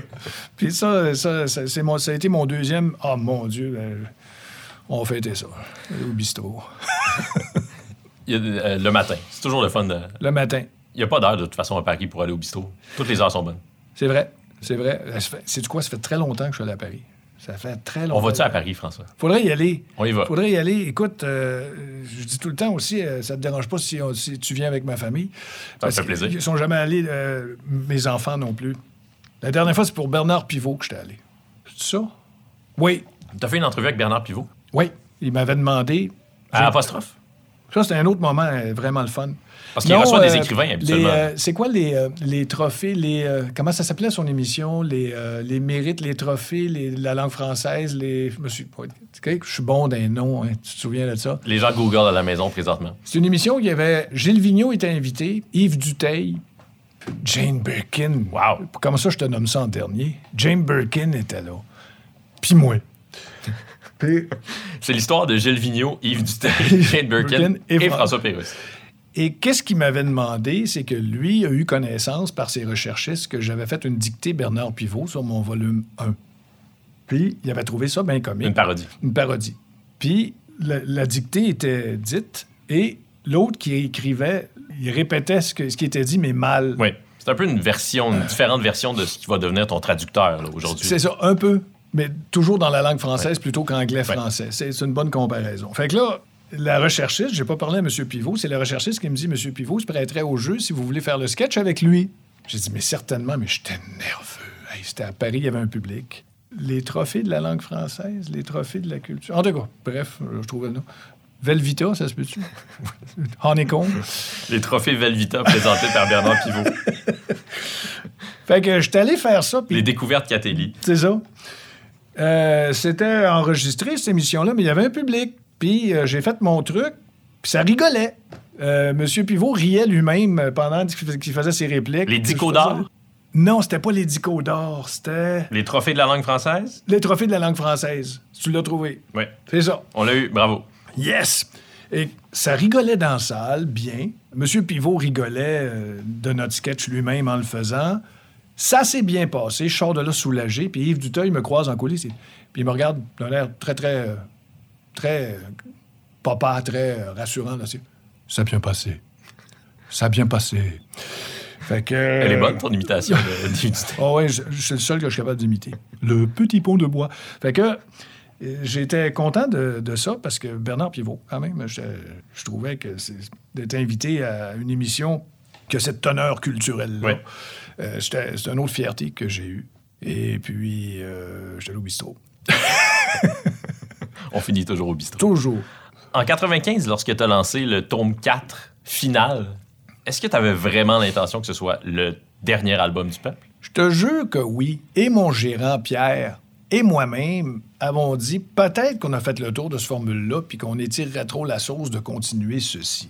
Et on a dit on, on va lancer le final. C'était pas. On se disait, ouais, c'est sûr que si on met final, ça fait un peu commercialement parlant, euh, essayer de mettre un, un argument supplémentaire pour des ventes, puis tout ça. puis La dernière a- tournée de Motley Crue, la dernière tournée de Kiss, C'est ça. C'est- euh, un peu. euh, c'est jamais la dernière tournée. Non, c'est ça. Quoique Genesis, j'ai l'impression que. En tout cas. Mais euh, les Stones, sans leur drummer, Ils sont encore là. C'est capoté, là. Avec leur petit sac de céleri et euh, l'antiflogistine. euh, rendu? Oui, le, final, c'était vraiment final. Mais quand on a fait ça, euh, j'étais content de l'album. Mais en le faisant, je me disais, ouais, c'est triste que ça finisse de même. Tu sais, Mais c'est sûr, je me disais, je vais faire d'autres choses. Appeler ça d'autres choses, en fait.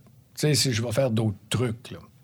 Mais quand l'album est sorti, il y a eu un mouvement qui est parti à Québec, dans une radio de Québec, et finalement qui a fait toute la province, qui s'appelait Voulez-vous que Pérus continue?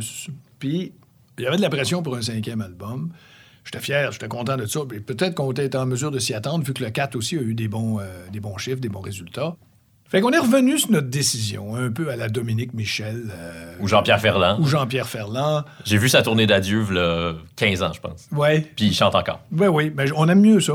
Oui. C'est quand on dit qu'on s'en va, on, on va le prendre qu'il revienne. ça le rend heureux, puis ça rend heureux les spectateurs, Voilà. c'est voilà. quoi le problème? Exactement. Puis, euh, donc, on a fait le, Là, on a fait un vrai scénario d'une fausse poursuite. Euh, la compagnie de disques, est- c'est gros comme la planète, que c'est une joke qu'on faisait, mais qu'on se faisait poursuivre la compagnie de disques pour, en- pour en faire un autre.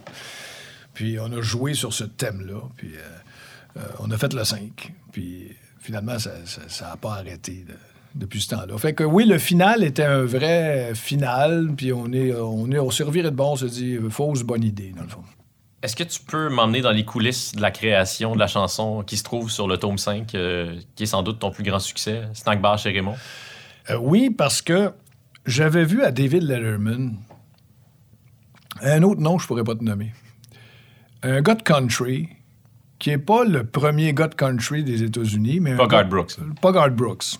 Un gars de country pas pire, qui avait une drôle de petite démarche, puis qui chantait quelque chose, puis j'écoutais le style de la tune, puis ça, je me dis, je comprends pourquoi le monde aime le country, puis je comprends très bien, c'est qu'il y a un attrait là-dedans. Premièrement, il y en a du très bon.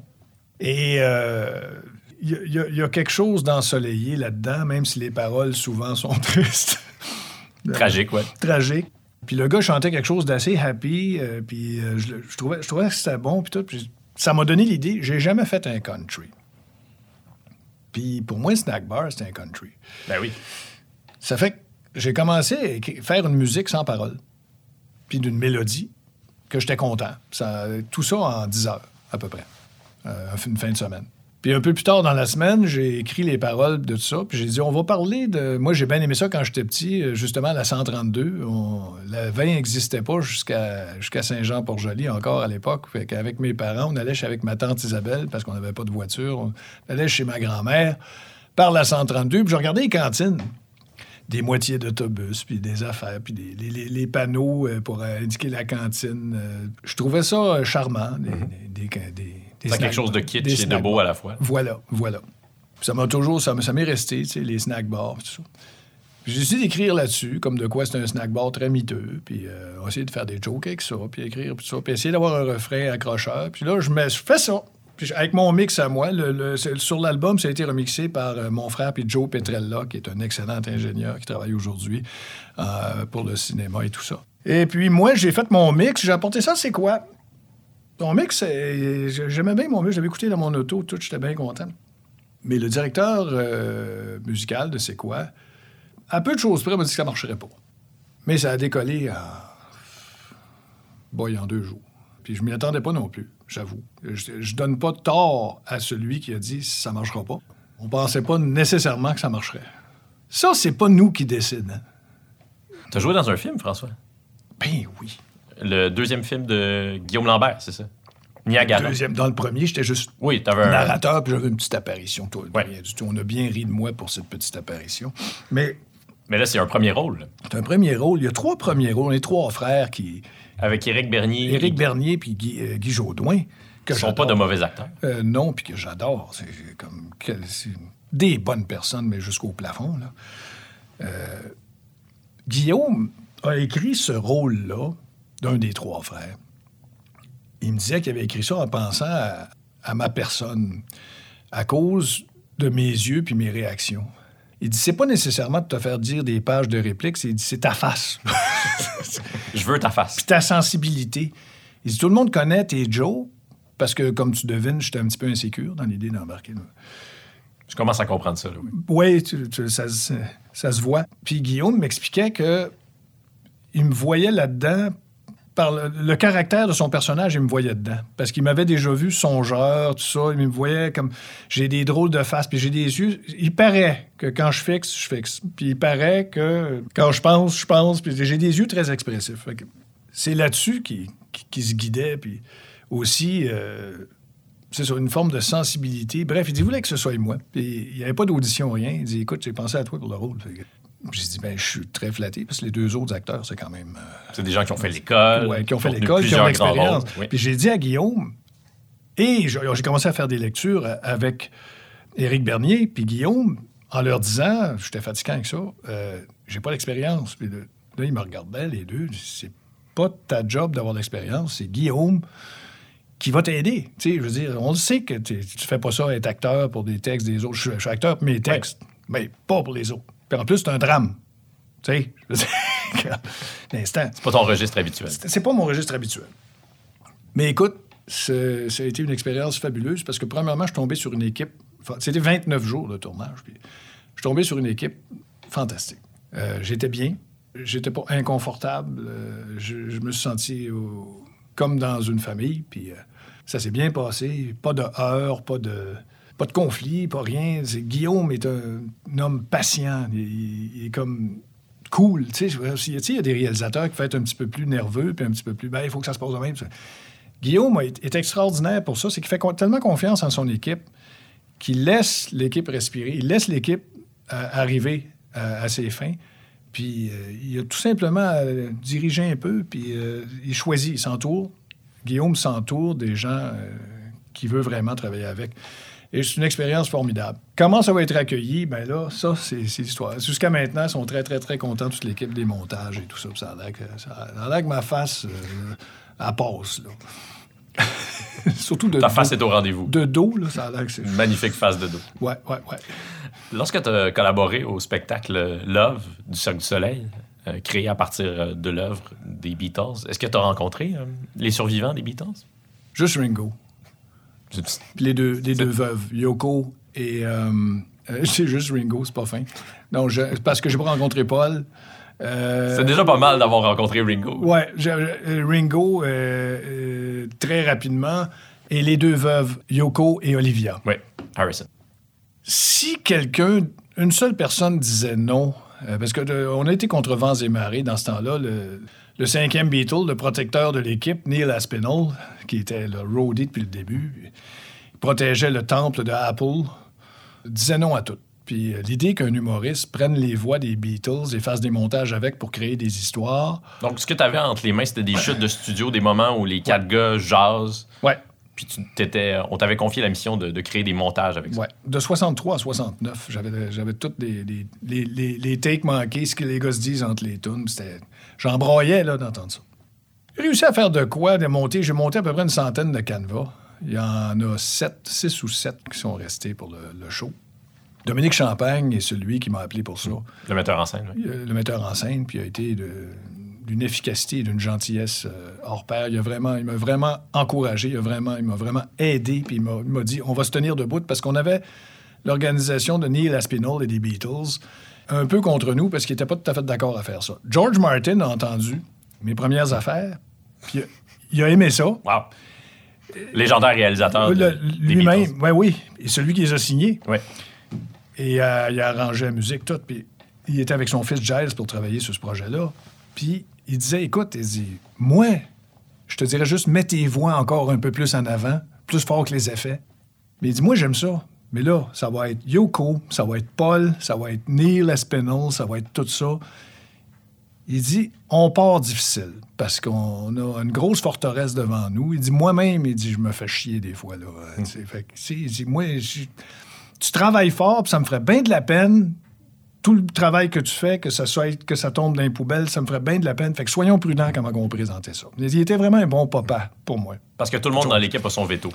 Tout le monde. Yoko dit non, ça passe pas. C'est aussi simple que ça. Euh, même chose pour Olivia, euh, Ringo, euh, Paul, évidemment. Mais à un moment donné, c'est tombé dans les oreilles de, Neil une nouvelle fois qui a commencé à dire Ah, il dit là, il dit non, mais ah, les gars vont entendre ça, puis les femmes vont entendre ça. Bon. Le 2 décembre 2005, j'avais monté quatre trucs. Et on a ajouté le visuel. Dominique a fait des ombres pour ajouter le visuel, tout ça. Et le 2 décembre, on présentait ça à Guy La Liberté, les deux veuves, Olivia et Yoko. Paul n'est pas là, Ringo n'est pas là. Présenté en personne. Présenté en personne, du monde assis là. là. Guy, Guy était là. Et Gilles Sainte-Croix, qui était le bras droit de Guy à Ouais. ce moment-là, est venu me voir en début de, de session. Il dit Ça sent bon. Il dit Regarde, moi-même, je n'étais pas sûr. Il dit Mais là, ça sent bon. Le feeling est bon. Il y, en a, une coupe de fuite. Il y en a une coupe qui ont vu quelque chose. Il dit Ça sent bon. Fait que là, je commençais à être énervé. Neil Aspinall, le monsieur qui dit non, vient me voir avec Giles et George Martin. Gros sourire. Il dit Euh, Beaucoup de travail. hein? Je dis Vous avez vu? Il dit Oui. Il dit Ça sent bon. Fait que là, je commence à me croire. Visionnement, les deux, Yoko et euh, Olivia, se regardent. I like it. C'est ce jour-là qu'on avait traversé, selon George Martin, la plus difficile étape. Parce que George Martin n'avait pas peur de Paul. Parce que Paul, il aime bien ça, ces affaires-là. Mais il l'avait pas vu encore. Paul a vu ça quelques jours plus tard. Il n'était pas là. Il a dit J'en veux plus de ça. Fait que là, j'étais là, j'étais en voiture. C'était dans le show. Mais jusqu'à ce que. Avant que Yoko le voie, personne ne savait si ça allait rester, ce travail-là. J'avais, été, j'avais travaillé deux ans là-dessus. D'une certaine manière, tu as fait un travail semblable à ce que Peter Jackson vient de faire avec son, son nouveau documentaire de, de 8 heures euh, qui s'intitule Get Back. là. Ah, mon Dieu, lui, il a dû mettre des heures. Oui. là. Ah, mon Dieu, mon Dieu. C'est bon, hein? J'ai pas encore regardé. Ça, je te dis rien. À la fin, il meurt. Non, non. Euh, euh, c'est bien, bien bon. Et qui a dû mettre du temps là-dessus? Moi, j'en ai mis du temps, là, mais je peux pas comparer. Peter Jackson, lui, ce qu'il a voulu faire, c'est. Il y avait aussi des bons moments, puis c'est ça qu'il a voulu montrer. Puis euh, moi, écoute, je suis rendu au, j'ai- au deuxième épisode. là. Mais tu racontes ça comme ça, comme si c'était à peu près rien, là, alors que ce qui m'étonne, c'est que ça apaise pas ton insécurité d'avoir un jour eu l'imprimature des- de George Martin, qui est un des plus grands réalisateurs de, C'est de capoté. de la hein. c'est capoté. Mais j'y pense souvent. J'y pense souvent. C'est une- c'est un cadeau que Dominique Champagne m'a fait, puis ça a, été, ça a été fantastique. J'ai rien à dire contre ça. J'ai tellement, trouvé ça tripant, puis tout ça. Ça- m'a rendu nerveux. Évidemment, je travaillais un peu euh, dans le noir pendant un bout de temps, parce que même, j'avais l'impression que ça ferait même pas le show, là, tu sais. euh. Puis, j'ai travaillé longtemps, mais quelle expérience extraordinaire. J'en parle comme si c'était rien, mais dans le fond, j'ai travaillé en simonac là-dessus. C'est euh, c'est vrai que j'ai travaillé très, très, très fort là-dessus. François, est-ce que tu as récemment mis tes médicaments à jour? je prends des. euh, Connaissez-vous ça? Allopurinol. Euh, je les prends pas tout le temps. Ouais. Mais toujours médicaments à jour! Le nombre de fois qu'à la maison, on se dit ça, ma blonde et moi. Scram, Brad! Scram! Euh, J'aime tellement le nom Brad Pitt. Euh, je pense, je sais pas combien de fois j'ai fait des jokes avec Brad. Premièrement, c'est un espèce de symbole visuellement. Et deuxièmement, son nom. Tu sais, ça, tu sais, Scram Brad, je trouvais que ça se disait tellement bien. Puis en plus, l'anecdote, la fille. Mais, te souviens-tu de la vraie annonce de la fille qui met ses Elle médicaments pas, à si, elle pas si loin que ça de ta parodie, Elle la pas si véritable que annonce. Ah non, elle, elle fait chier, elle, là. Hey, hey, moi, je, suis bonne. Tu sais, moi, je mets mes médicaments à jour. tu sais. Elle présente ça comme si on est tous des tarlets, parce que nous autres, on met pas nos Oui. médicaments à jour. En Fait train de ça gober des médicaments périmés. Puis ce sketch-là euh, m'est venu en pleine nuit. Il y a- bien des affaires sur le tome 7. D'ailleurs, il faut que je te le dise, le tome 7, c'est pas mal mon favori. Il y a bien des choses qui me sont venues de rien, naturellement. Sans, sans forcer, là, comme... J'avais du fun. Ma blonde, Mélanie, était enceinte de mon premier, puis on rigolait. Tu sais, D'habituellement, quand ta blonde est enceinte, puis tout ça, il peut y avoir des périodes plus difficiles, des humeurs, des... C'est pas ça qui s'est passé, mais pas en tout. On rigolait. Me levais en nuit en riant, en pensant à, toune- à, à ça, le- les médicaments à jour, puis Jean-Marc Joux, tu sais, le- le- les problèmes de jeu. Ouais. Je pensais à ça. Je me réveillais en nuit en riant parce que j'avais rêvé à ce joke-là, puis j'ai mis ça sur, sur le tome 7, puis aussi des choses que j'avais enregistrées dans les 3-4 dernières années qui me semblaient les plus punchées. J'avais une grosse banque. Cet album-là, d'après moi, est le mieux rythmé euh, au niveau joke après joke, puis euh, mise en scène, puis euh, ensemble, l'ensemble. le- Tu sais, un album, c'est un tout. Moins en moins aujourd'hui, parce que c'est Spotify, puis c'est une tonne par une tonne, puis t'achètes deux tonnes, puis ci, puis ça. Mais un album, c'est un tout. Mon frère est réalisateur de disques. Puis pour lui, c'est une mise en scène d'un album. C'est vrai que c'est une mise en scène d'un album. Puis c'est important l'ordre des choses, puis c'est important ceci, cela. Puis sur mes albums, j'essaie d'avoir la suite la plus fun à écouter possible. Puis euh, sur le set, je trouve que c'est- le, mieux réussi. Est-ce que c'est vrai qu'en 2015, tu as considéré l'idée de réenregistrer au complet le tome 2? Oui, Pourquoi? au goût du jour. Les mêmes situations maintenant. C'est peut-être pas une bonne idée. Je, je le sais pas, parce que le tome 2, euh, c'est un peu mon. Si on compare, on regardait pas l'échelle, mais c'est un peu mon Stairway to Heaven, ça. C'est, euh, tout le monde réfère. Il y a tellement de gens qui réfèrent au tome 2. C'est ton Led Zepp 4. là. C'est mon Led Zepp 4. Tu sais, euh, c'est mon Dark Side of the Moon. c'est. Je suis chanceux d'avoir un, un tome 2. Tu sais, c'est On est chanceux d'avoir un tome 2. Ben, t'es bien gentil, mais écoute, c'est- arrivé au bon moment. Tu sais, le timing, je serais arrivé cinq ans plus tard, puis je serais peut-être passé dans le beurre complètement. Puis ça, quand j'ai des frissons quand je pense à ça. C'est arrivé au bon moment. En 90, c'était une époque, euh, il y a des choses qui changeaient déjà tranquillement. Euh, on avait déjà des mentalités qui changeaient, les radios changeaient, euh, on était en train de devenir d'autres choses. Et puis, je suis arrivé à ce moment-là. J'étais- C'est bien de la chance. Puis le tome 2 est, une grosse référence pour des répliques qui vont, seront sans doute écrites sur ma pierre tombale. C'est tout le bonheur que je te souhaite, François. Ton frère est réalisateur de disques. C'est lui qui a réalisé l'album 10 000 matins de Daniel Boucher, sur lequel se trouve la chanson Deviens-tu ce que tu as voulu? Chanson à laquelle j'ai Oui. emprunté le titre de mon balado. Alors, Oui. ce sera. L'album est enregistré d'ailleurs au Divan Vert. qui Oui, avec Marc, euh, c'est... C'est son studio. C'était son studio? C'était, un studio qu'on avait ensemble. Hmm. Puis, euh, écoute, on n'a pas fait une scène avec ça, mais il s'est produit de belles choses. Euh, Puis, Dan Boucher, son premier. D'ailleurs, entre parenthèses, je suis allé voir Dan en solo, il n'y a pas longtemps à Saint-Adolphe. Quel performeur? Allez voir Dan Boucher en solo. Juste, déjà avec sa guitare. Mais c'est, c'est, c'est comme incroyable, s'accompagner à la guitare comme ça. L'énergie qu'il met dans ses chansons, l'intensité, l'émotivité qu'il y a là-dedans.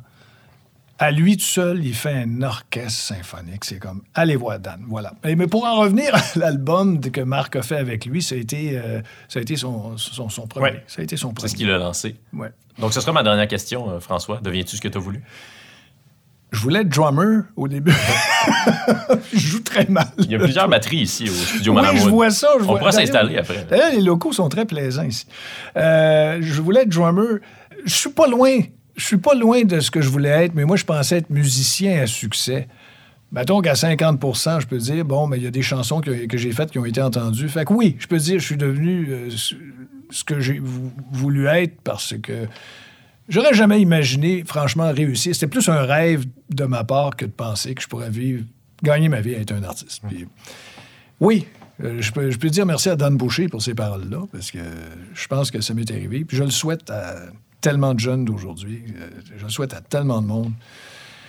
Puis il faut tellement pas lâcher, parce qu'il y a des bouts pas faciles, ça c'est vrai. Moi, je l'ai eu facile pour rentrer dans le, milieu. Ça, c'est une porte facile. De maintenir le rythme, il y a des bouts. hum, tu travailles seul, tu travailles fort. Des fois, la solitude peut peser, ça peut arriver. Ça, c'était ma façon. Je ne conseillerais pas à personne de faire ça tout seul, mais je souhaite à tout le monde de devenir ce qu'il veut.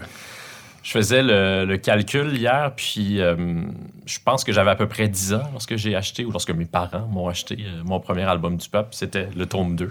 Puis j'ai maintenant 35 ans. Donc ça fait 25 ans que je te connais, euh, François. Mais c'est la première fois qu'on se rencontre pour vrai, en personne. Oui, c'est vrai, c'était au téléphone avant Ouais. qu'on se parlait. Ah oui. Ben, vraiment un- C'est vrai que t'as un beau visage. T'es donc bien fin. T'es donc ben- Bon, je vais faire un deuxième film. Ouais. Mais moi, je t'avais vu en photo. Puis est-ce que c'est euh, est-ce que c'est à la hauteur de tes attentes? Alors, c'est comme, t'es encore bien plus beau que ta photo. Wow. Eh ça, c'est une belle manière de terminer. C'est très agréable de parler avec toi, mon cher. Merci beaucoup, François. Bonne journée.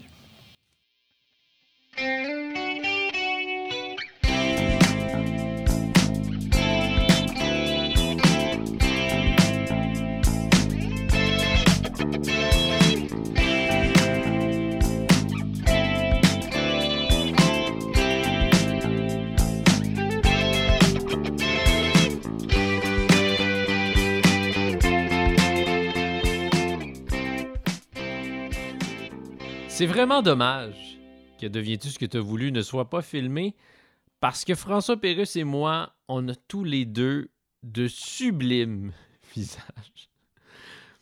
Si vous êtes des fans de Pérusse, je suis heureux de peut-être vous apprendre qu'il existe désormais un balado entièrement consacré à son œuvre.